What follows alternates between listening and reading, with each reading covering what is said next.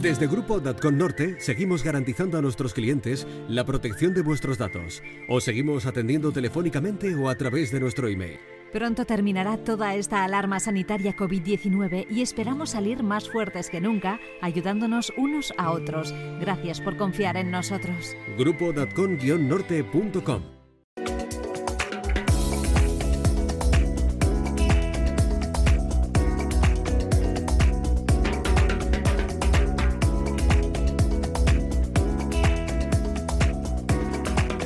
el podcast de Bego Beristain.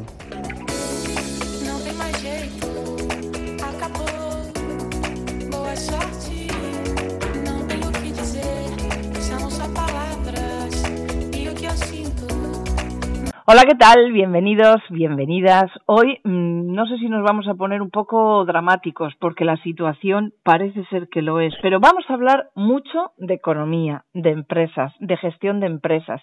Lo hacemos porque mm, eh, para la primavera esta, eh, que no sé si nos la robaron o se nos escapó, estaba previsto que saliese estrategia número 00009, es el quinto, el, el noveno, perdón, el noveno volumen de los libros de estrategia empresarial.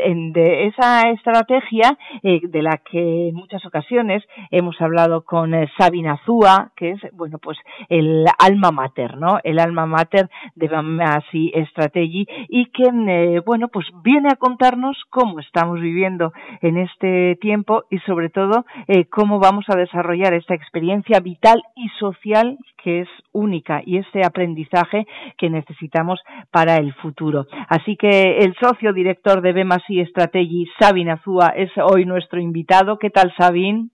Hola, buenas tardes. Gracias por la invitación. Bienvenido, Sabin. Eh, tú, en el primer artículo de esta eh, novena edición de Bemasi, del libro blanco de Bemasi Strategy, hablas de esta experiencia vital que hemos pasado. ¿Cómo la has pasado tú?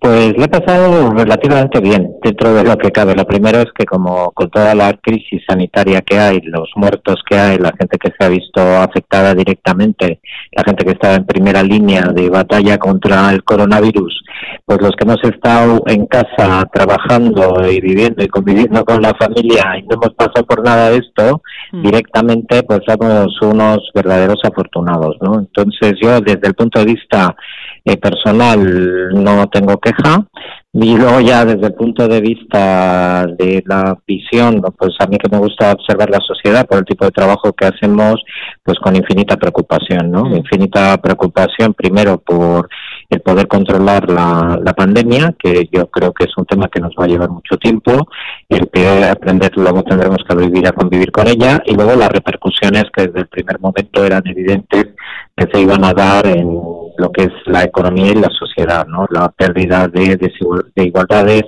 que es una de las obsesiones que uh, históricamente hemos tenido y nuestra firma la tiene muy clara, ¿no? El tener la sociedad más igualitaria. Entonces lo hemos pasado así dentro de una sensación de, tranquilidad por estar en buenas condiciones y de absoluta preocupación por el presente y por el futuro. ¿no? Eh, yo tengo la sensación, Sabin, de que eh, el ascensor social se ha estropeado y que los que estaban abajo se han quedado más abajo, pero que es imposible eh, que le den al botón de subida y puedan subir. ¿eh? Esto, em, eh, yo tengo una sensación casi casi de que en algunos grupos de población se va a cronificar esta situación de desigualdad y en muchos casos de pobreza. Sí, bueno, yo creo que en el momento inmediato, por supuesto. O sea, yo creo que hay una de las primeras características de toda crisis es que quien está en, quien en esa crisis la puede sortear con empleo sin pérdida de sus condiciones laborales en general, esa gente escala un, peldaño con relación a los demás y la gente que está en riesgo de exclusión pasa temporalmente a la exclusión, eh, la gente que estaba en, el periodo de inclusión en el mundo laboral y que está con pocos recursos los ve mermados porque, se, porque hay un reparto de empleo, un reparto de empleo desigual e incluso la empleabilidad al tener un empleo que se cae por la situación del proceso, yo creo que lo que vamos a sufrir a corto plazo es una reducción de nuestro nivel de bienestar social. A mí lo que me hace ser optimista con esto es la propia sensación de la sociedad vasca en este conjunto, ¿no? La sociedad vasca tiene uno de los índices de desigualdad menores de toda Europa, pese que haya gente que no quiera reconocerlo nunca. Eh, tenemos, yo creo que un sistema, teníamos antes de la crisis un sistema de inclusión bastante bien montado, aunque todavía con carencias, porque siempre ha habido gente en situaciones de exclusión y lo que va a exigirnos es un compromiso mayor de toda la sociedad, no solo del poder público, sino de toda la sociedad para ayudar a toda esta gente a remar conjuntamente, ¿no? Creo que a diferencia de la crisis del 8, la primera buena decisión, y creo que eso nos viene bien que nos haya pillado también en Madrid con un gobierno progresista y no con un gobierno como el del 8, que estaba, que aunque era del Partido Socialista, no tenía el influjo de unas nuevas corrientes un poco más a la izquierda, y quizá pues sus primeras medidas, como los ERTES, que palían temporalmente esos problemas de exclusión, ayudan a las empresas también a, a, pasar el, el periodo de inactividad, el periodo de falta de mercados, etcétera, la propia introducción en España del ingreso mínimo vital, que bueno, pues lo que nosotros en Euskadi afortunadamente tenemos la RGI desde hace muchísimos años, pero que en muchas zonas de España toda esa gente no tenía la capacidad de acceder a esos recursos.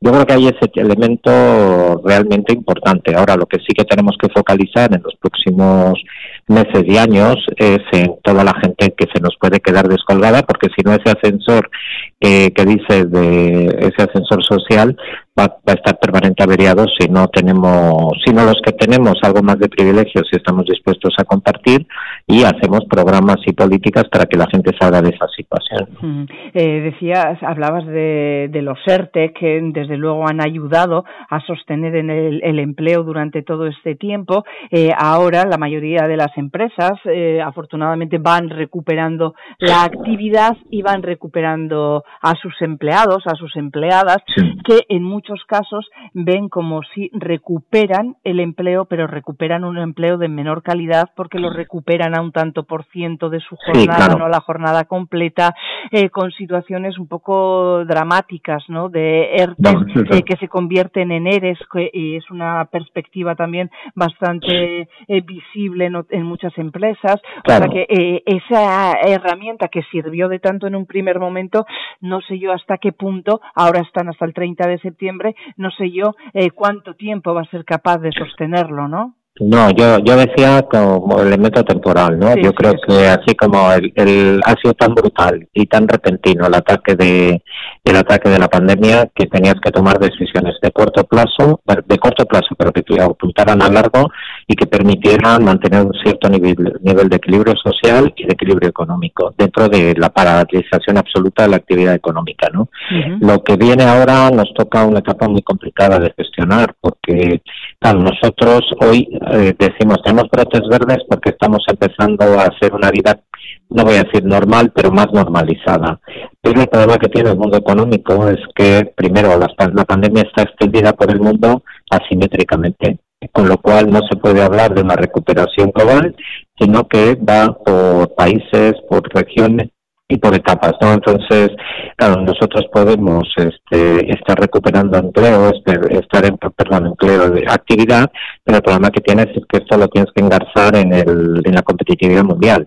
Entonces te encuentras con un Estados Unidos eh, totalmente invadido por la por la pandemia, con países muy muy importantes para la economía vasca como son Brasil y México, que concentran una parte importante de las implantaciones eh, vascas en el exterior, en una pandemia todavía descontrolada, con lo cual están las empresas cerradas, tienes un montón de problemas desde el punto de vista económico, con lo cual ahí se va a producir ese decalaje, nos vamos a tener que ir acostumbrando, ¿no? Yo creo que lo que tenemos que ir es acompañando permanentemente a las empresas, pero siempre pensando en las personas, ¿no? Diciendo, vamos a ver cómo podemos mantener el mayor nivel de empleo y cómo nos podemos repartir el nivel el trabajo para poder aceptar. Desgraciadamente, vamos a alcanzar niveles de paro muy elevados, ya que estábamos bajando del 10% de desempleo, pues nos volveremos a ir a un porcentaje del 13-14 como mínimo, ¿no? Sí, Sí. Eh, ya que has citado algunos países, en tu artículo en el que abre este libro blanco, eh, hablas de, de, USA y de China, de la hegemonía mundial entre ambas potencias, y dices que ha sido China la que ha salido fortalecida de todo esto. Hombre, sí, yo creo que aquí ha pasado una cosa, ¿no? Hay una, un conflicto que no, no creo que sea una lucha, como dice Trump, eh, provocada por los chinos, metiendo un, un virus, inoculando un virus para destrozar a Occidente. Lo que sí creo que los chinos eh, trabajaron muy bien el tema de la epidemia, eh, lo han trabajado muy bien, lo tienen bastante controlado, han recuperado su actividad económica con una velocidad muchísimo mayor que la de los demás. Primero porque tienen un gran mercado interior que absorbe gran parte de lo que están haciendo, ¿no? Entonces eso les permite tener una economía en este momento más saneada.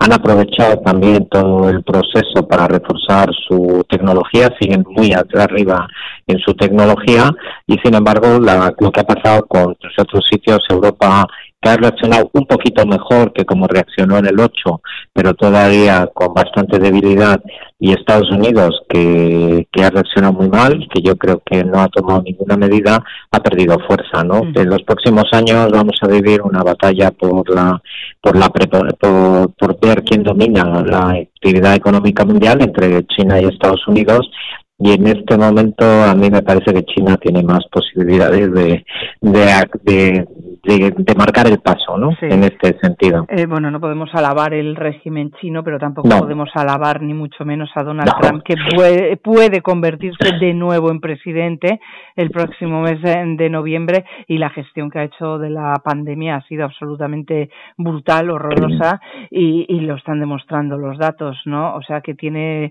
eh, mucho que ver con todo esto que estás contando, la gestión, cómo los líderes eh, han gestionado de una u otra manera y han salido mejor mejor o peor de la pandemia. ¿Y Europa? ¿Cómo has visto a Europa, la Unión Europea?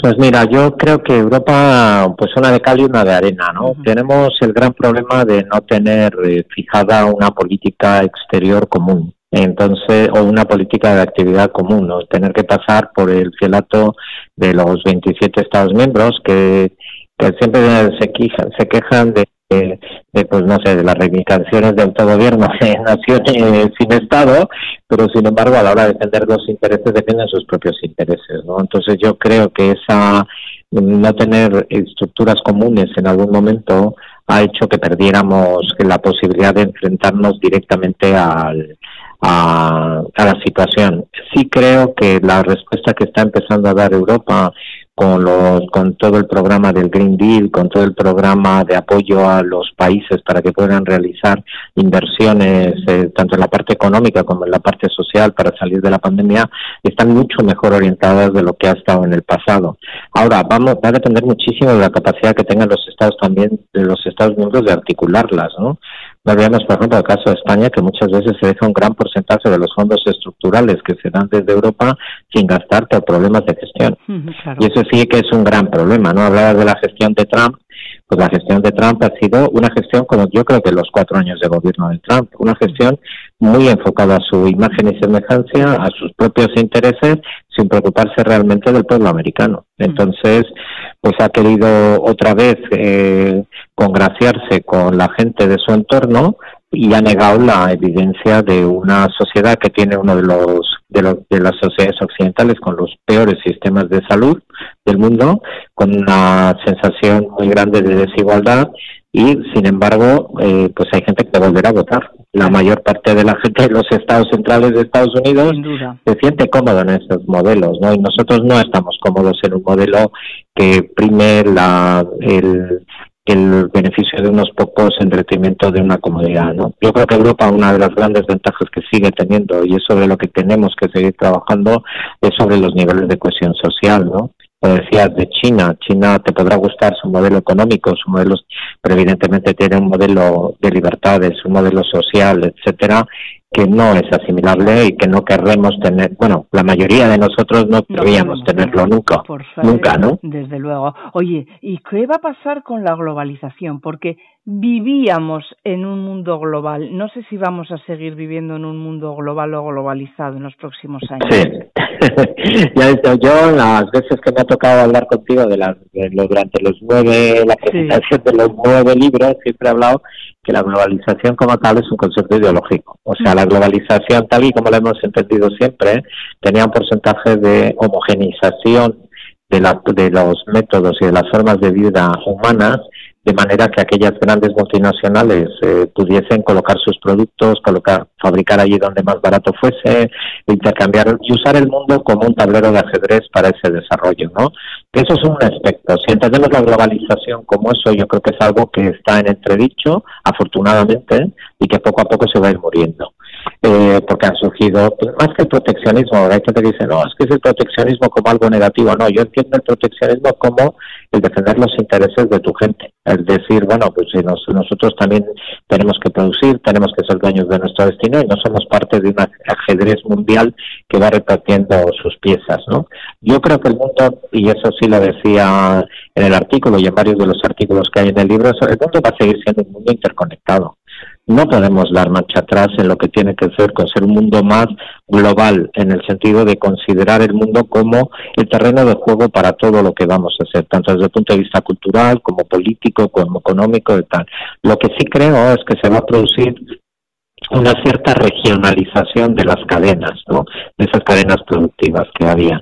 Antes tú cogías una cadena global y decías, este componente lo compro en Tailandia, este en China, tal, y en algún sitio los monto. Yo creo que ahora, por ejemplo, o sea, aquí durante la crisis del COVID se han roto cadenas cadenas globales, no se podía suministrar a gente productos de primer orden, de primer orden sanitario y de tal, porque estaba un país cerrado, el otro no. Yo creo que vamos a empezar a vivir una cierta regionalización del mundo, pero conectado. El mundo va a seguir siendo interconectado. Ya no, yo creo que no tenemos marcha atrás. Y yo personalmente pienso que afortunadamente no tenemos marcha atrás. Otra cosa es que juguemos con reglas justas. Eh, decía el filósofo Kant que las personas inteligentes son aquellas que son eh, capaces de manejar las incertidumbres. Y ahora vivimos sin duda en un mundo con muchas incertidumbres. Y yo me quedo de, tu primer artículo en el, en el libro eh, con esa frase que dices que no somos capaces todavía de imaginar todas las preguntas que tenemos que hacernos para afrontar el futuro con solvencia. Eso es una gran incertidumbre. Sí, sí, bueno, es una frase, a mí me gusta repetirla mucho, es de un poeta, es de un poeta uruguayo, de Mario Benedetti, este, decía cuando cuando, cuando aprendimos todas las respuestas nos cambiaron todas las preguntas, ¿no? Yo creo que en esta crisis nos han cambiado todas las preguntas, ¿no? Primero las preguntas individuales y personales, ¿no? El sentido del ser humano. El, una gran evidencia de que los seres humanos somos iguales, ¿no?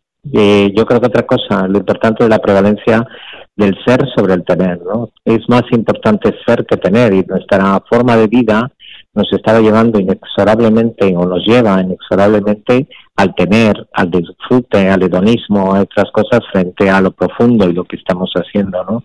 Y yo creo que una de las cosas que hemos aprendido es que solos no podemos hacer las cosas, ¿no? Que necesitamos necesitamos colaborar, cooperar, solidaridad, desarrollo. A mí me preocupa que la solidaridad de los balcones, de los balcones se quede en casa, ¿no? La solidaridad hay que ejercerla todos los días, ¿no? Y luego yo creo que tenemos que buscar realmente esa fórmula de, vida. Pero hoy tenemos incertidumbre. No sabemos cómo se va, no sabemos si el COVID eh, va a convivir con nosotros mucho tiempo y yo creo que va a convivir con nosotros un tiempo largo porque las vacunas no pueden estar en el periodo que se dice en la prensa, es imposible. Y además, ojalá que no estén desde el punto de vista sanitario porque será que no están suficientemente bien desarrolladas y probadas. Vamos a tener que convivir con un COVID y una recuperación de un cierto nivel de, de normalidad. Vamos a convivir con unos escenarios económicos degradados en la mayor parte del mundo porque se han producido, lo que estábamos hablando del ascensor social, se ha producido en prácticamente todos los países del mundo, con lo cual va a haber una focalización en sacar a las personas de esa situación e intentar desarrollar eh, proyectos. Hay sectores de armas de actividad económica que ya estaban cuestionados y que ahora van a sufrir mucho más, como el de automoción. Está, nos hemos dado cuenta que necesitamos tener un planeta más habitable. Entonces, que se suele llamar transición energética, cambio climático y tal, va a tener una repercusión mayor. Pero también nos hemos dado cuenta que parte de nuestra innovación, de nuestra investigación, la tenemos que focalizar más también a algunos elementos concretos también vinculados con la, con la calidad y la seguridad eh, sanitaria y eh, sanitaria, ¿no? Entonces, tenemos muchísimas incertidumbres. ¿Qué va a pasar a la vuelta del verano? Que es una gran, una gran incertidumbre, ¿no? Eh, cuando hemos salido a la calle todos como locos, ¿no? Pensando en recuperar cierta normalidad. Pero, ¿qué pasa si en noviembre, que en septiembre, cuando vengamos, si seamos conscientes de la realidad económica que tenemos, de lo que tenemos por delante, que todavía el mundo no va a estar ordenado, nos podemos tener algún brote, tenemos que afectar, con lo cual la incertidumbre va a ser la constante en la que nos vamos a mover, al menos en los próximos tres años. Y ahí hay que convivir con ella. Eso es, tenemos que aprender a convivir con ella y a gestionarla. Eh, nuestras empresas, eh, nuestro tejido empresarial tienen un papel determinante eh, para generar bienestar, para que podamos tener trabajo, para que la rueda siga girando. Eh, ¿Tú qué les dices a las empresas, Sabin, que en estos momentos ven esa incertidumbre, que no saben qué va a pasar, no saben si bajar la persiana o tirar hasta que llegue ese otoño y ver cómo funcionan las cosas? ¿Qué harías tú? Es que es muy complicado, mira, yo, claro, nosotros somos consultores, pero tenemos una empresa. Entonces, el día que nos fuimos al confinamiento, claro, nosotros además nos dedicamos a hacer reflexiones estratégicas de futuro con las empresas. Acá nosotros la primera percepción que tenemos es se nos caen todos los contratos que tenemos en marcha. ¿Quién va a querer hablar del futuro confinados por videollamada, realizando, pues no sé, en horas malas, cuando lo primero que estás organizando es si puedo, cómo, cómo gestiono mi plantilla, ¿no? Cómo gestiono mis proveedores, cómo gestiono los contratos que tengo, ¿no? Entonces, mmm, esa misma incertidumbre que decías, que, de, que preguntabas antes, para nosotros que era casi una certidumbre, no era una certeza, decíamos, nos vamos. No ha sido así el confinamiento para nosotros, afortunadamente, es verdad que ha sido muy duro, muy complicado de gestionar, pero bueno, hemos seguido trabajando con empresas pensando en el futuro, con gobiernos pensando en el futuro y yo entiendo que eso va, que la combinación de los dos va a ser lo más elemental. Yo lo primero animaría a toda la gente a esforzarse por continuar, es decir, por seguir en el proyecto. Creo que pasada una etapa de incertidumbre, una etapa de acoplamiento, eh, habrá una recuperación. No va a ser tan rápido. Yo no soy de los que piensa que la recuperación va a ser primer trimestre del año que viene ni nada por el estilo. Creo que todo el año que viene es un año difícil, pero que podemos estar en condiciones. Con lo cual, lo primero es pensar que, se, que va a haber futuro y siempre hacerlo con una gestión dual o ambidiestra, ¿no? Que se dice ahora, que es este tenemos que estar siempre pensando en el futuro, donde queremos ir y ir viendo esas incertidumbres que tenemos también tiene muchas oportunidades, da muchas oportunidades, dónde debemos estar y cómo tenemos que estar. Y sobre todo en una cosa, pensar que las empresas al final son comunidades de personas.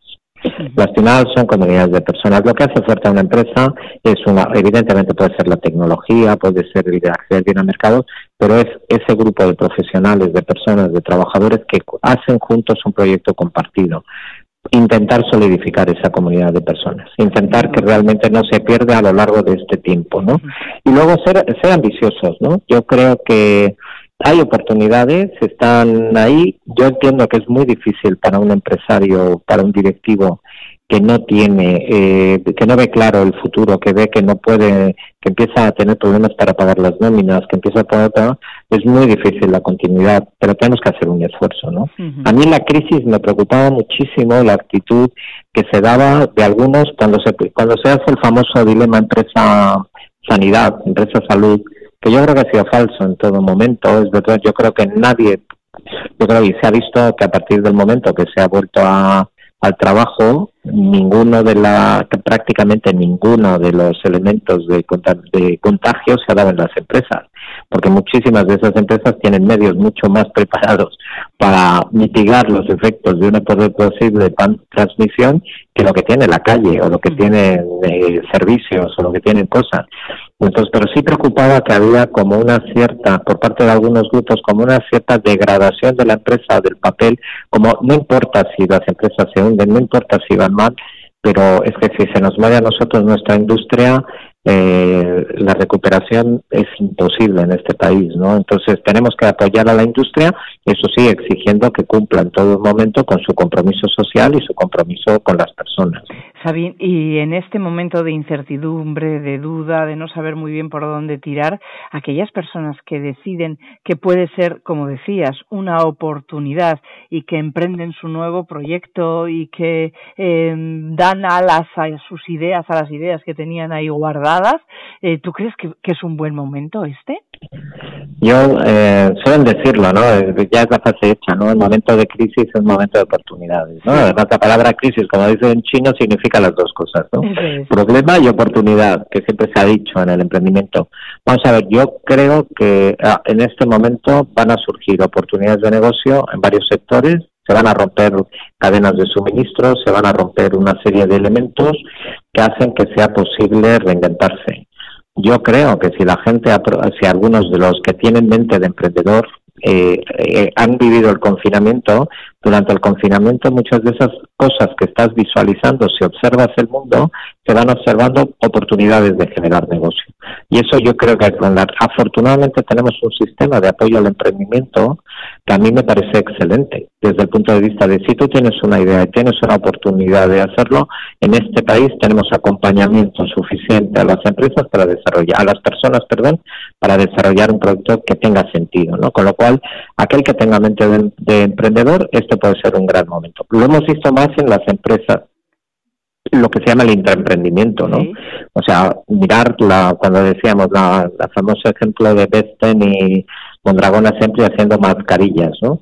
Claro, no lo hacían. Muchas empresas se han inventado. Gente que hacía grafeno como grafenea haciendo este geles de eh, geles alcohólicos para poder limpiar hidroalcohólicos para poder limpiarte las manos. Todo este tipo de empresas reinventándose para hacer pues de, de, todo tipo, de todo tipo de actividades vinculadas con con el tratamiento de la pandemia se han hecho en unos momentos eh, en muy poco tiempo y con grandes dificultades y sin grandes dificultades.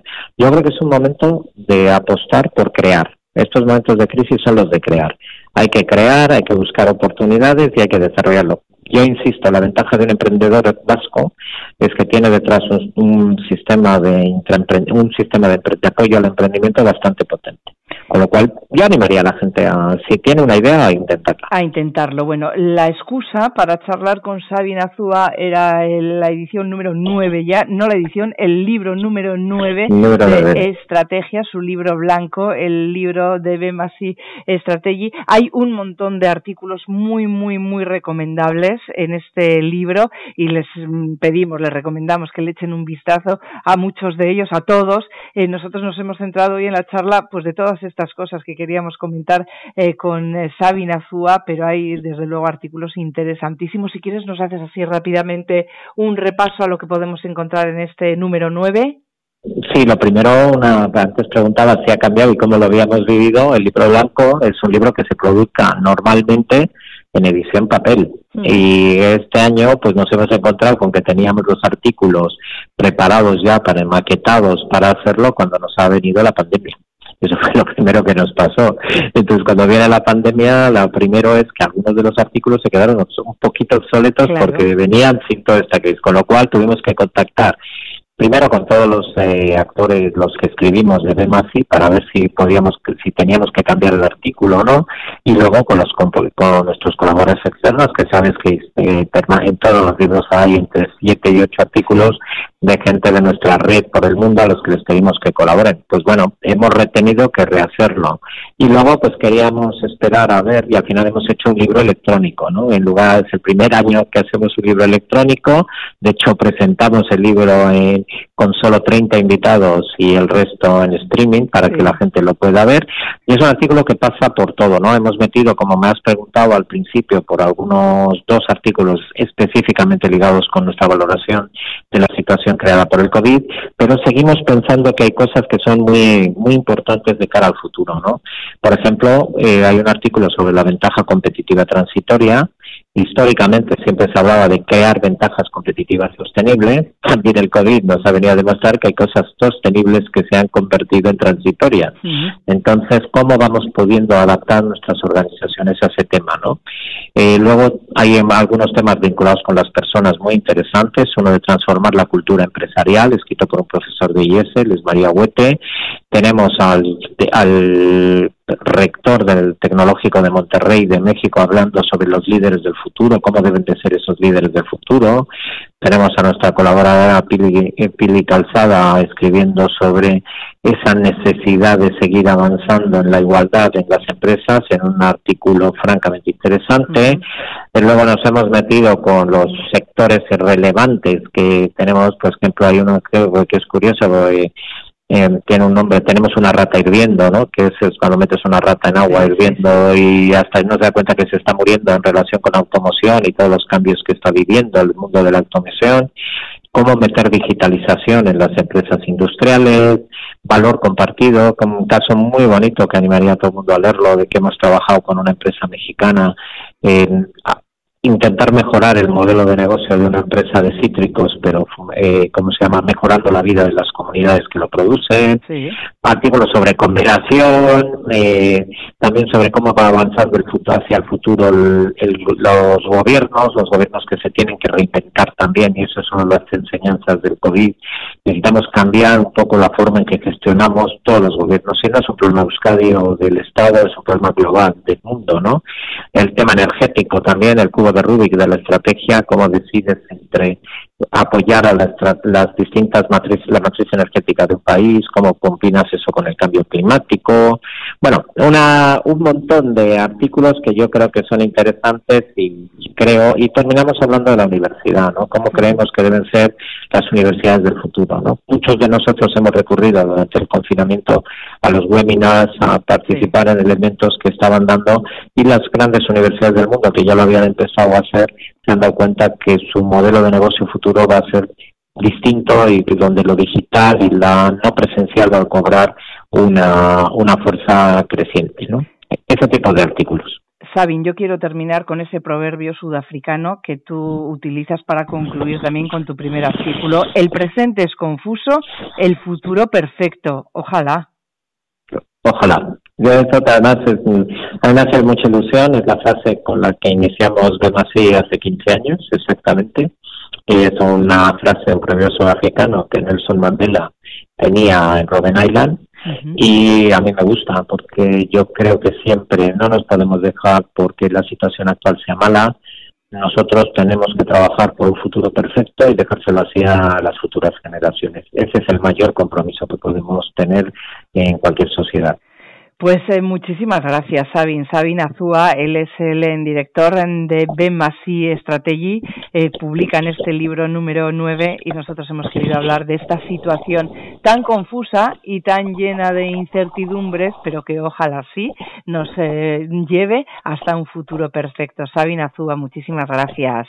gracias a ti, Beba, un placer como siempre. Gracias. Desde Grupo Datcon Norte seguimos garantizando a nuestros clientes la protección de vuestros datos. Os seguimos atendiendo telefónicamente o a través de nuestro email. Pronto terminará toda esta alarma sanitaria COVID-19 y esperamos salir más fuertes que nunca, ayudándonos unos a otros. Gracias por confiar en nosotros. Grupo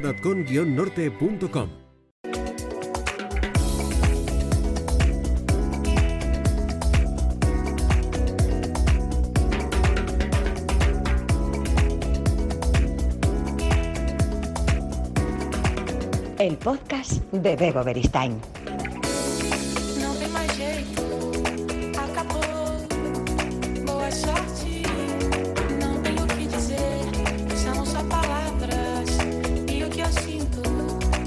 Desde Grupo Datcon Norte seguimos garantizando a nuestros clientes la protección de vuestros datos. Os seguimos atendiendo telefónicamente o a través de nuestro email. Pronto terminará toda esta alarma sanitaria COVID-19 y esperamos salir más fuertes que nunca, ayudándonos unos a otros. Gracias por confiar en nosotros. Grupo.com-norte.com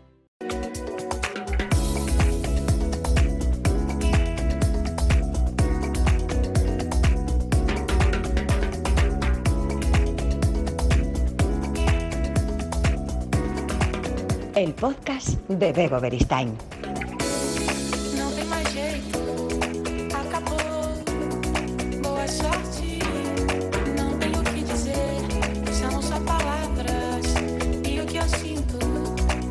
Hola, ¿qué tal? Bienvenidos, bienvenidas. Hoy mm, no sé si nos vamos a poner un poco dramáticos porque la situación parece ser que lo es, pero vamos a hablar mucho de economía, de empresas, de gestión de empresas.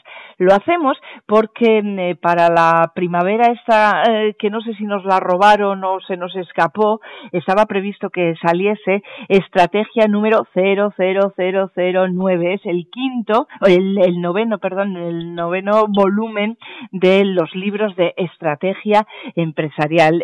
De esa estrategia eh, de la que en muchas ocasiones hemos hablado con eh, Sabina Zúa, que es, bueno, pues el alma mater, ¿no? El alma mater de Bamasi Strategy y que, eh, bueno, pues viene a contarnos cómo estamos viviendo en este tiempo y sobre todo cómo vamos a desarrollar esta experiencia vital y social que es única y ese aprendizaje que necesitamos para el futuro. Así que el socio director de Bemasi Strategy, Sabin Azúa, es hoy nuestro invitado. ¿Qué tal, Sabin?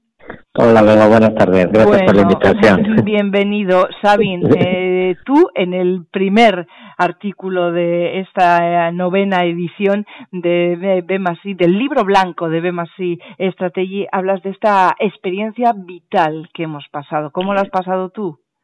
Pues le he pasado relativamente bien dentro de lo que cabe. Lo primero es que como con toda la crisis sanitaria que hay, los muertos que hay, la gente que se ha visto afectada directamente, la gente que está en primera línea de batalla contra el coronavirus, pues los que hemos estado en casa trabajando y viviendo y conviviendo con la familia y no hemos pasado por nada de esto, mm. directamente pues somos unos verdaderos afortunados, ¿no? Entonces yo desde el punto de vista eh, personal no tengo queja y luego ya desde el punto de vista de la visión, pues a mí que me gusta observar la sociedad por el tipo de trabajo que hacemos, pues con infinita preocupación, ¿no? Mm. Infinita preocupación primero por el poder controlar la, la pandemia, que yo creo que es un tema que nos va a llevar mucho tiempo, el que aprender luego tendremos que vivir a convivir con ella, y luego las repercusiones que desde el primer momento eran evidentes que se iban a dar en lo que es la economía y la sociedad, ¿no? La pérdida de, de igualdades,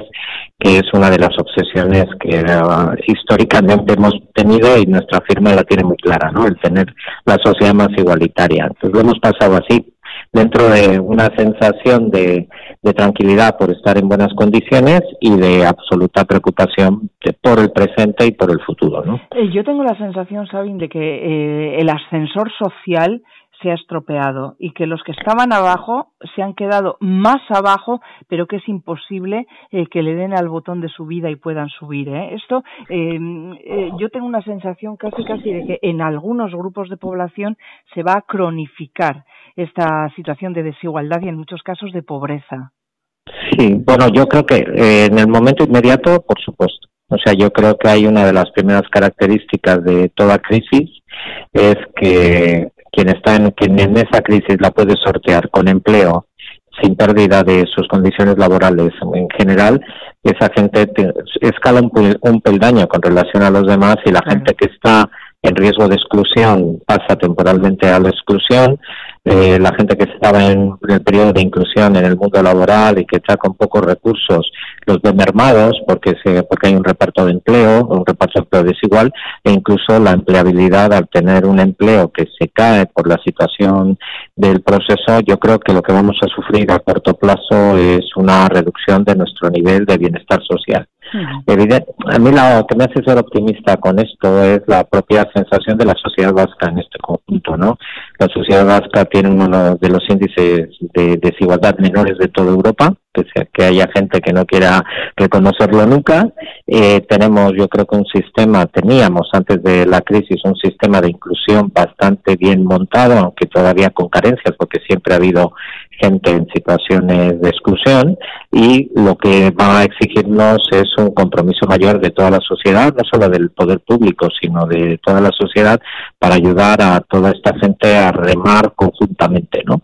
Creo que a diferencia de la crisis del 8, La primera buena decisión, y creo que eso nos viene bien que nos haya pillado también en Madrid con un gobierno progresista y no con un gobierno como el del 8, que estaba, que aunque era del Partido Socialista, no tenía el influjo de unas nuevas corrientes un poco más a la izquierda, y quizá pues sus primeras medidas, como los ERTES, que palían temporalmente esos problemas de exclusión, ayudan a las empresas también a, a, pasar el, el periodo de inactividad, el periodo de falta de mercados, etcétera, la propia introducción en España del ingreso mínimo vital, que bueno, pues lo que nosotros en Euskadi afortunadamente tenemos la RGI desde hace muchísimos años, pero que en muchas zonas de España toda esa gente no tenía la capacidad de acceder a esos recursos. Yo creo que hay ese elemento realmente importante. Ahora lo que sí que tenemos que focalizar en los próximos meses y años es en toda la gente que se nos puede quedar descolgada, porque si no ese ascensor eh, que dice de ese ascensor social va, a estar permanente averiado si no tenemos, si no los que tenemos algo más de privilegios y estamos dispuestos a compartir y hacemos programas y políticas para que la gente salga de esa situación. Eh, decías, hablabas de, de, los ERTE que desde luego han ayudado a sostener en el, empleo durante todo este tiempo. Eh, ahora la mayoría de las empresas eh, afortunadamente van recuperando la actividad y van recuperando a sus empleados, a sus empleadas, que en muchos casos ven como si recuperan el empleo, pero recuperan un empleo de menor calidad porque lo recuperan a un tanto por ciento de su jornada, no la jornada completa, eh, con situaciones un poco dramáticas, ¿no? De ERTE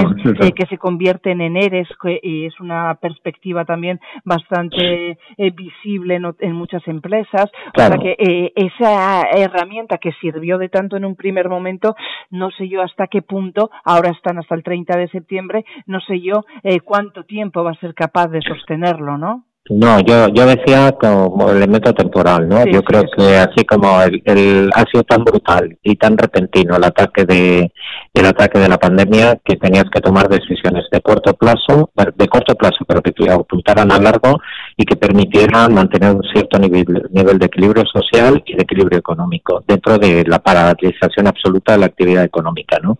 Lo que viene ahora nos toca una etapa muy complicada de gestionar porque claro, nosotros hoy eh, decimos tenemos brotes verdes porque estamos empezando a hacer una vida, no voy a decir normal, pero más normalizada.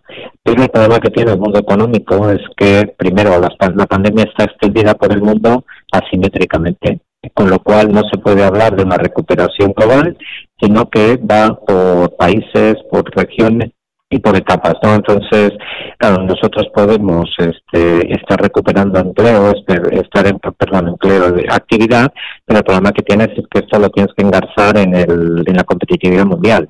Entonces te encuentras con un Estados Unidos eh, totalmente invadido por la por la pandemia, con países muy muy importantes para la economía vasca como son Brasil y México, que concentran una parte importante de las implantaciones eh, vascas en el exterior, en una pandemia todavía descontrolada, con lo cual están las empresas cerradas, tienes un montón de problemas desde el punto de vista económico, con lo cual ahí se va a producir ese decalaje y nos vamos a tener que ir acostumbrando, ¿no? Yo creo que lo que tenemos que ir es acompañando permanentemente a las empresas, pero siempre pensando en las personas, ¿no?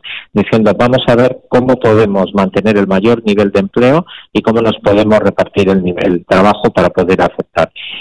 Desgraciadamente, vamos a alcanzar niveles de paro muy elevados, ya que estábamos bajando del 10% de desempleo pues nos volveremos a ir a un porcentaje del 13-14 como mínimo. ¿no? Sí, sí. Eh, ya que has citado algunos países, en tu artículo en el que abre este libro blanco, eh, hablas de, de, USA y de China, de la hegemonía mundial entre ambas potencias, y dices que ha sido China la que ha salido fortalecida de todo esto. Hombre, sí, yo creo que aquí ha pasado una cosa, ¿no? Hay una, un conflicto que no, no creo que sea una lucha, como dice Trump, eh, provocada por los chinos. Eh, metiendo un, un virus, inoculando un virus para destrozar a Occidente. Lo que sí creo que los chinos eh, trabajaron muy bien el tema de la epidemia, eh, lo han trabajado muy bien, lo tienen bastante controlado, han recuperado su actividad económica con una velocidad muchísimo mayor que la de los demás. Primero porque tienen un gran mercado interior que absorbe gran parte de lo que están haciendo, ¿no? Entonces eso les permite tener una economía en este momento más saneada. Han aprovechado también todo el proceso para reforzar su tecnología, siguen muy arriba en su tecnología y sin embargo lo que ha pasado con otros sitios, Europa ha reaccionado un poquito mejor que como reaccionó en el 8, pero todavía con bastante debilidad, y Estados Unidos, que, que ha reaccionado muy mal, que yo creo que no ha tomado ninguna medida, ha perdido fuerza, ¿no? En los próximos años vamos a vivir una batalla por la por la por, por ver quién domina la actividad económica mundial entre China y Estados Unidos y en este momento a mí me parece que China tiene más posibilidades de, de, de, marcar el paso, ¿no? En este sentido. Eh, bueno, no podemos alabar el régimen chino, pero tampoco podemos alabar ni mucho menos a Donald Trump, que puede, puede convertirse de nuevo en presidente el próximo mes de noviembre y la gestión que ha hecho de la pandemia ha sido absolutamente brutal, horrorosa y, y lo están demostrando los datos, ¿no? O sea que tiene eh, mucho que ver con todo esto que estás contando, la gestión, cómo los líderes eh, han gestionado de una u otra manera y han salido mejor o peor de la pandemia. ¿Y Europa? ¿Cómo has visto a Europa, la Unión Europea? Pues mira, yo creo que Europa, pues una de cal y una de arena, ¿no? Tenemos el gran problema de no tener eh, fijada una política exterior común entonces o una política de actividad común, ¿no? tener que pasar por el fielato de los 27 Estados miembros que siempre se quejan, se quejan de, pues no sé, de las reivindicaciones de autogobierno de naciones sin Estado, pero sin embargo a la hora de defender los intereses defienden sus propios intereses, ¿no? Entonces yo creo que esa no tener estructuras comunes en algún momento ha hecho que perdiéramos la posibilidad de enfrentarnos directamente al, a la situación. Sí creo que la respuesta que está empezando a dar Europa con, los, con todo el programa del Green Deal, con todo el programa de apoyo a los países para que puedan realizar inversiones eh, tanto en la parte económica como en la parte social para salir de la pandemia, están mucho mejor orientadas de lo que ha estado en el pasado. Ahora, vamos, va a depender muchísimo de la capacidad que tengan los estados también, de los estados miembros de articularlas, ¿no? No veamos, por ejemplo, el caso de España, que muchas veces se deja un gran porcentaje de los fondos estructurales que se dan desde Europa sin gastar por problemas de gestión. Y eso sí que es un gran problema, ¿no? Hablabas de la gestión de Trump, pues la gestión de Trump ha sido una gestión como yo creo que los cuatro años de gobierno de Trump, una gestión muy enfocada a su imagen y semejanza, a sus propios intereses, sin preocuparse realmente del pueblo americano. Entonces, pues ha querido otra vez eh, congraciarse con la gente de su entorno y ha negado la evidencia de una sociedad que tiene uno de los de, los, de las sociedades occidentales con los peores sistemas de salud del mundo, con una sensación muy grande de desigualdad y sin embargo eh, pues hay gente que volverá a votar la mayor parte de la gente de los estados centrales de Estados Unidos se siente cómodo en estos modelos no y nosotros no estamos cómodos en un modelo que prime la el el beneficio de unos pocos en detrimento de una comodidad. ¿no? Yo creo que Europa una de las grandes ventajas que sigue teniendo y es sobre lo que tenemos que seguir trabajando es sobre los niveles de cohesión social. ¿no? Decías, de China, China te podrá gustar su modelo económico, su modelo, pero evidentemente tiene un modelo de libertades, un modelo social, etcétera, que no es asimilable y que no querremos tener, bueno, la mayoría de nosotros no queríamos tenerlo nunca, nunca, ¿no? Desde luego. Oye, ¿y qué va a pasar con la globalización? Porque vivíamos en un mundo global. No sé si vamos a seguir viviendo en un mundo global o globalizado en los próximos años. Sí. ya he yo las veces que me ha tocado hablar contigo de, las, durante los nueve, la presentación de los nueve libros, siempre he hablado que la globalización como tal es un concepto ideológico. O sea, la globalización tal y como la hemos entendido siempre, tenía un porcentaje de homogenización de, la, de los métodos y de las formas de vida humanas de manera que aquellas grandes multinacionales eh, pudiesen colocar sus productos, colocar, fabricar allí donde más barato fuese, intercambiar y usar el mundo como un tablero de ajedrez para ese desarrollo, ¿no? Eso es un aspecto. Si entendemos la globalización como eso, yo creo que es algo que está en entredicho, afortunadamente, y que poco a poco se va a ir muriendo. Eh, porque han surgido, pues, más que el proteccionismo, hay gente que dice, no, es que es el proteccionismo como algo negativo. No, yo entiendo el proteccionismo como el defender los intereses de tu gente. Es decir, bueno, pues si nosotros también tenemos que producir, tenemos que ser dueños de nuestro destino y no somos parte de un ajedrez mundial que va repartiendo sus piezas, ¿no? Yo creo que el mundo, y eso sí lo decía en el artículo y en varios de los artículos que hay en el libro, el mundo va a seguir siendo un mundo interconectado. No podemos dar marcha atrás en lo que tiene que ver con ser un mundo más global, en el sentido de considerar el mundo como el terreno de juego para todo lo que vamos a hacer, tanto desde el punto de vista cultural, como político, como económico y tal. Lo que sí creo es que se va a producir una cierta regionalización de las cadenas, ¿no? De esas cadenas productivas que había. Antes tú cogías una cadena global y decías, este componente lo compro en Tailandia, este en China, tal, y en algún sitio los monto. Yo creo que ahora, por ejemplo, sea, aquí durante la crisis del COVID se han roto cadenas cadenas globales, no se podía suministrar a gente productos de primer orden, de primer orden sanitario y de tal, porque estaba un país cerrado, el otro no. Yo creo que vamos a empezar a vivir una cierta regionalización del mundo, pero conectado. El mundo va a seguir siendo interconectado.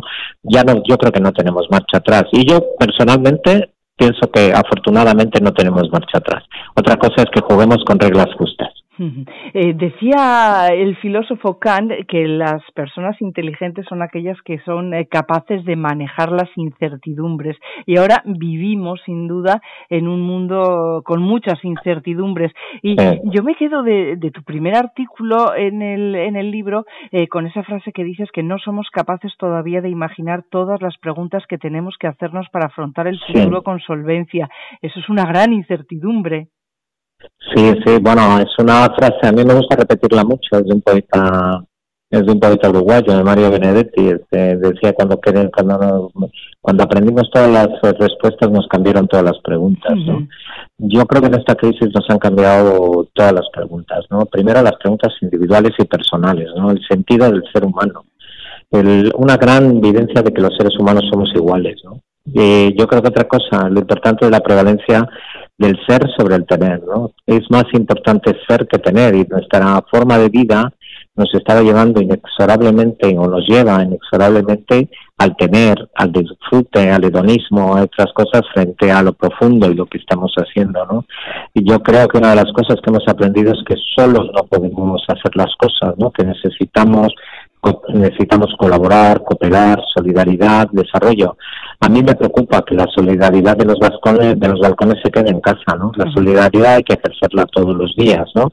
Y luego yo creo que tenemos que buscar realmente esa fórmula de, vida. Pero hoy tenemos incertidumbre.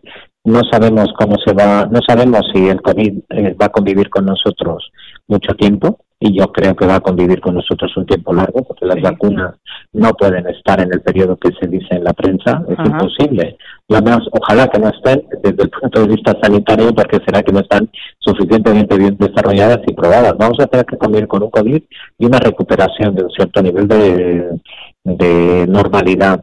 Vamos a convivir con unos escenarios económicos degradados en la mayor parte del mundo porque se han producido, lo que nos estábamos hablando del ascensor social, se ha producido en prácticamente todos los países del mundo, con lo cual va a haber una focalización en sacar a las personas de esa situación e intentar desarrollar eh, proyectos. Hay sectores de armas de actividad económica que ya estaban cuestionados y que ahora van a sufrir mucho más, como el de automoción. Está, nos hemos dado cuenta que necesitamos tener un planeta más habitable, entonces que se suele llamar transición energética, cambio climático tal, va a tener una repercusión mayor. Pero también nos hemos dado cuenta que parte de nuestra innovación, de nuestra investigación, la tendremos que focalizar más también algunos elementos concretos también vinculados con la, con la calidad y la seguridad eh, sanitaria y eh, sanitaria, ¿no? Entonces, tenemos muchísimas incertidumbres. Eh, mm. ¿Qué va a pasar a la vuelta del verano? Que es una mm. gran, una gran incertidumbre, ¿no? Eh, cuando hemos salido a la calle todos como locos, ¿no? Pensando en recuperar cierta normalidad. Pero, ¿qué pasa si en noviembre, que en septiembre, cuando vengamos, si seamos conscientes de la realidad económica que tenemos, de lo que tenemos por delante, que todavía el mundo no va a estar ordenado, nos podemos tener algún brote, tenemos que aplicar. Con lo cual, la incertidumbre va a ser la constante en la que nos vamos a mover, al menos en los próximos tres años. Y ahí hay que convivir con ella. Eso es, tenemos que aprender a convivir con ella y a gestionarla. Eh, nuestras empresas, eh, nuestro tejido empresarial tienen un papel determinante eh, para generar bienestar, para que podamos tener trabajo, para que la rueda siga girando. Eh, ¿Tú qué les dices a las empresas, Sabin, que en estos momentos ven esa incertidumbre, que no saben qué va a pasar, no saben si bajar la persiana o tirar hasta que llegue ese otoño y ver cómo funcionan las cosas? ¿Qué harías tú? Es que es muy complicado, mira, yo, claro, nosotros somos consultores que tenemos una empresa. Entonces, el día que nos fuimos al confinamiento, claro, nosotros además nos dedicamos a hacer reflexiones estratégicas de futuro con las empresas. Claro, nosotros la primera percepción que tenemos es, se nos caen todos los contratos que tenemos en marcha. ¿Quién va a querer hablar del futuro confinados por videollamada, realizando, pues no sé, en horas malas, cuando lo primero que estás organizando es si puedo, cómo, cómo gestiono mi plantilla, ¿no? Cómo gestiono mis proveedores, cómo gestiono los contratos que tengo, ¿no? Entonces, mmm, esa misma incertidumbre que decías, que, que preguntabas antes, para nosotros que era casi una certidumbre, no era una certeza, decíamos, nos vamos. No ha sido así el confinamiento para nosotros, afortunadamente, es verdad que ha sido muy duro, muy complicado de gestionar, pero bueno, hemos seguido trabajando con empresas pensando en el futuro, con gobiernos pensando en el futuro y yo entiendo que eso va, que la combinación de los dos va a ser lo más elemental. Yo lo primero animaría a toda la gente a esforzarse por continuar, es decir, por seguir en el proyecto. Creo que pasada una etapa de incertidumbre, una etapa de acoplamiento, eh, habrá una recuperación. No va a ser tan rápido. Yo no soy de los que piensa que la recuperación va a ser primer trimestre del año que viene ni nada por el estilo. Creo que todo el año que viene es un año difícil, pero que podemos estar en condiciones. Con lo cual, lo primero es pensar que, se, que va a haber futuro y siempre hacerlo con una gestión dual o ambidiestra, ¿no? Que se dice ahora, que es este tenemos que estar siempre pensando en el futuro, donde queremos ir y ir viendo esas incertidumbres que tenemos también tienen muchas oportunidades, da muchas oportunidades, dónde debemos estar y cómo tenemos que estar. Y sobre todo en una cosa, pensar que las empresas al final son comunidades de personas. Las finales son comunidades de personas. Lo que hace fuerte a una empresa es una, evidentemente puede ser la tecnología, puede ser el acceder bien al mercado, pero es ese grupo de profesionales, de personas, de trabajadores que hacen juntos un proyecto compartido. Intentar solidificar esa comunidad de personas, intentar que realmente no se pierda a lo largo de este tiempo, ¿no? Y luego ser, ser ambiciosos, ¿no? Yo creo que hay oportunidades, están ahí. Yo entiendo que es muy difícil para un empresario, para un directivo que no tiene, eh, que no ve claro el futuro, que ve que no puede, que empieza a tener problemas para pagar las nóminas, que empieza a poner, es muy difícil la continuidad, pero tenemos que hacer un esfuerzo, ¿no? A mí la crisis me preocupaba muchísimo la actitud que se daba de algunos cuando se cuando se hace el famoso dilema empresa sanidad, empresa salud, que yo creo que ha sido falso en todo momento. Es verdad, yo creo que nadie, yo creo que se ha visto que a partir del momento que se ha vuelto a, al trabajo, ninguno de la, prácticamente ninguno de los elementos de, de contagio se ha dado en las empresas, porque muchísimas de esas empresas tienen medios mucho más preparados para mitigar los efectos de una posible transmisión que lo que tiene la calle o lo que tiene eh, servicios o lo que tienen cosas. Entonces, pero sí preocupaba que había como una cierta, por parte de algunos grupos, como una cierta degradación de la empresa, del papel, como no importa si las empresas se hunden, no importa si van mal, pero es que si se nos muere a nosotros nuestra industria, eh, la recuperación es imposible en este país, ¿no? Entonces tenemos que apoyar a la industria, eso sí, exigiendo que cumpla en todo momento con su compromiso social y su compromiso con las personas. Sabine, y en este momento de incertidumbre, de duda, de no saber muy bien por dónde tirar, aquellas personas que deciden que puede ser, como decías, una oportunidad y que emprenden su nuevo proyecto y que eh, dan alas a sus ideas, a las ideas que tenían ahí guardadas, eh, ¿tú crees que, es un buen momento este? Yo, eh, suelen decirlo, ¿no? Ya es la fase hecha, ¿no? El momento de crisis es un momento de oportunidades, ¿no? Además, la palabra crisis, como dice en chino, significa las dos cosas, ¿no? Problema y oportunidad, que siempre se ha dicho en el emprendimiento. Vamos a ver, yo creo que ah, en este momento van a surgir oportunidades de negocio en varios sectores, se van a romper cadenas de suministro, se van a romper una serie de elementos que hacen que sea posible reinventarse. Yo creo que si la gente, si algunos de los que tienen mente de emprendedor eh, eh, han vivido el confinamiento, durante el confinamiento muchas de esas cosas que estás visualizando, si observas el mundo, se van observando oportunidades de generar negocio. Y eso yo creo que hay que Afortunadamente tenemos un sistema de apoyo al emprendimiento que a mí me parece excelente desde el punto de vista de si tú tienes una idea y tienes una oportunidad de hacerlo, en este país tenemos acompañamiento suficiente a las empresas para desarrollar, a las personas, perdón, para desarrollar un producto que tenga sentido, ¿no? Con lo cual, aquel que tenga mente de, emprendedor, este puede ser un gran momento. Lo hemos visto más en las empresas lo que se llama el intraemprendimiento, ¿no? O sea, mirar la, cuando decíamos la, la famoso ejemplo de Besten y Mondragón siempre haciendo mascarillas, ¿no? Claro, no lo hacían. Muchas empresas se han inventado. Gente que hacía grafeno como grafenea haciendo este geles de eh, geles alcohólicos para poder limpiar hidroalcohólicos para poder limpiarte las manos. Todo este tipo de empresas reinventándose para hacer pues de, de, todo tipo, de todo tipo de actividades vinculadas con con el tratamiento de la pandemia se han hecho en unos momentos eh, en muy poco tiempo y con grandes dificultades y sin grandes dificultades. Yo creo que es un momento de apostar por crear. Estos momentos de crisis son los de crear. Hay que crear, hay que buscar oportunidades y hay que desarrollarlo. Yo insisto, la ventaja de un emprendedor vasco es que tiene detrás un, sistema de un sistema de apoyo al emprendimiento bastante potente. Con lo cual, yo animaría a la gente a, si tiene una idea, a intentarla. A intentarlo. Bueno, la excusa para charlar con Sabina Azúa era la edición número 9 ya, no la edición, el libro número 9 de Estrategia, su libro blanco, el libro de Bemasi Strategy. Hay un montón de artículos muy, muy, muy recomendables en este libro y les pedimos, les recomendamos que le echen un vistazo a muchos de ellos, a todos. Eh, nosotros nos hemos centrado hoy en la charla pues de todas estas cosas que queríamos comentar eh, con eh, Sabina Zúa, pero hay desde luego artículos interesantísimos. Si quieres nos haces así rápidamente un repaso a lo que podemos encontrar en este número 9.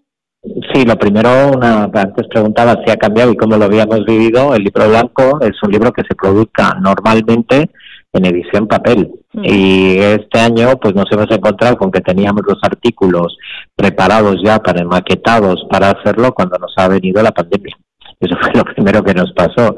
Entonces, cuando viene la pandemia, lo primero es que algunos de los artículos se quedaron un poquito obsoletos porque venían sin toda esta crisis, con lo cual tuvimos que contactar primero con todos los eh, actores, los que escribimos de Bemasi, para ver si podíamos, si teníamos que cambiar el artículo o no, y luego con los con, nuestros colaboradores externos, que sabes que eh, en todos los libros hay entre siete y ocho artículos de gente de nuestra red por el mundo a los que les pedimos que colaboren. Pues bueno, hemos retenido que rehacerlo.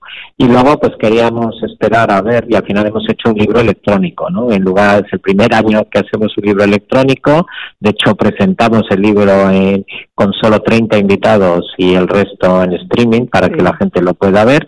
Y es un artículo que pasa por todo, ¿no? Hemos metido, como me has preguntado al principio, por algunos dos artículos específicamente ligados con nuestra valoración de la situación creada por el COVID, pero seguimos pensando que hay cosas que son muy, muy importantes de cara al futuro, ¿no?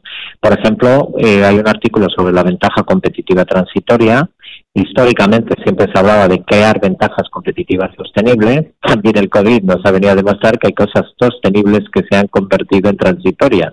Entonces, ¿cómo vamos pudiendo adaptar nuestras organizaciones a ese tema? ¿no?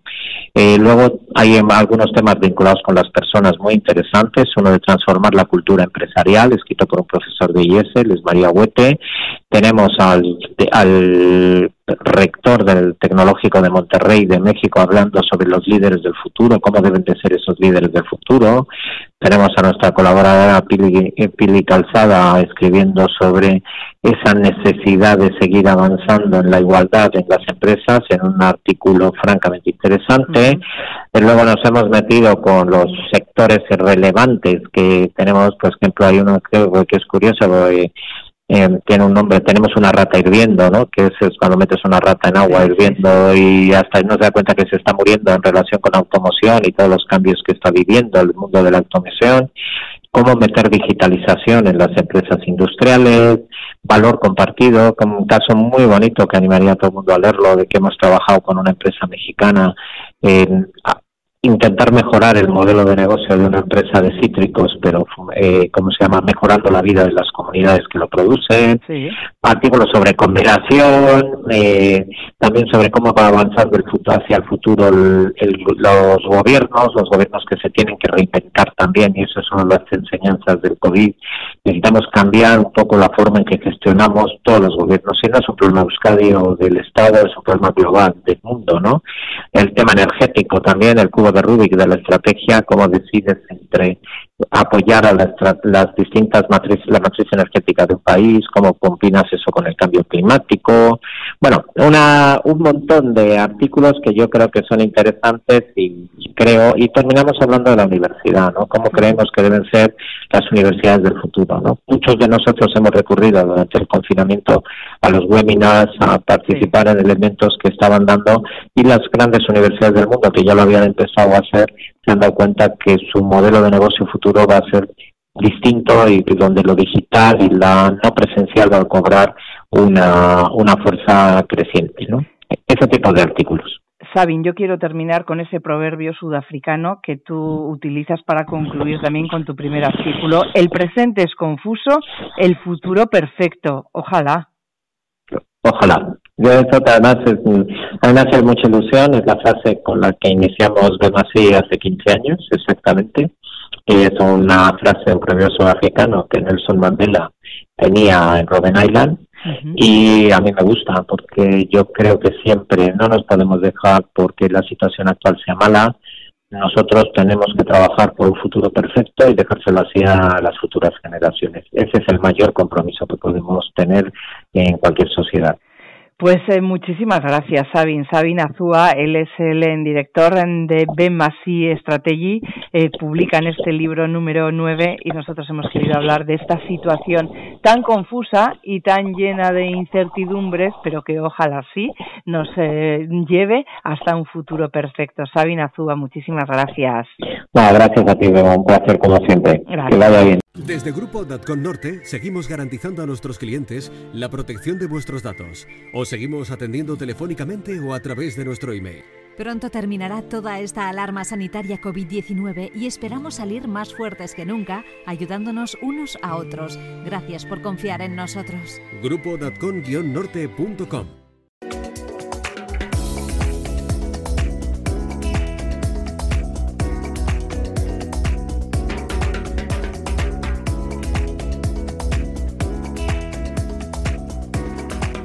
el podcast de Bego Beristain.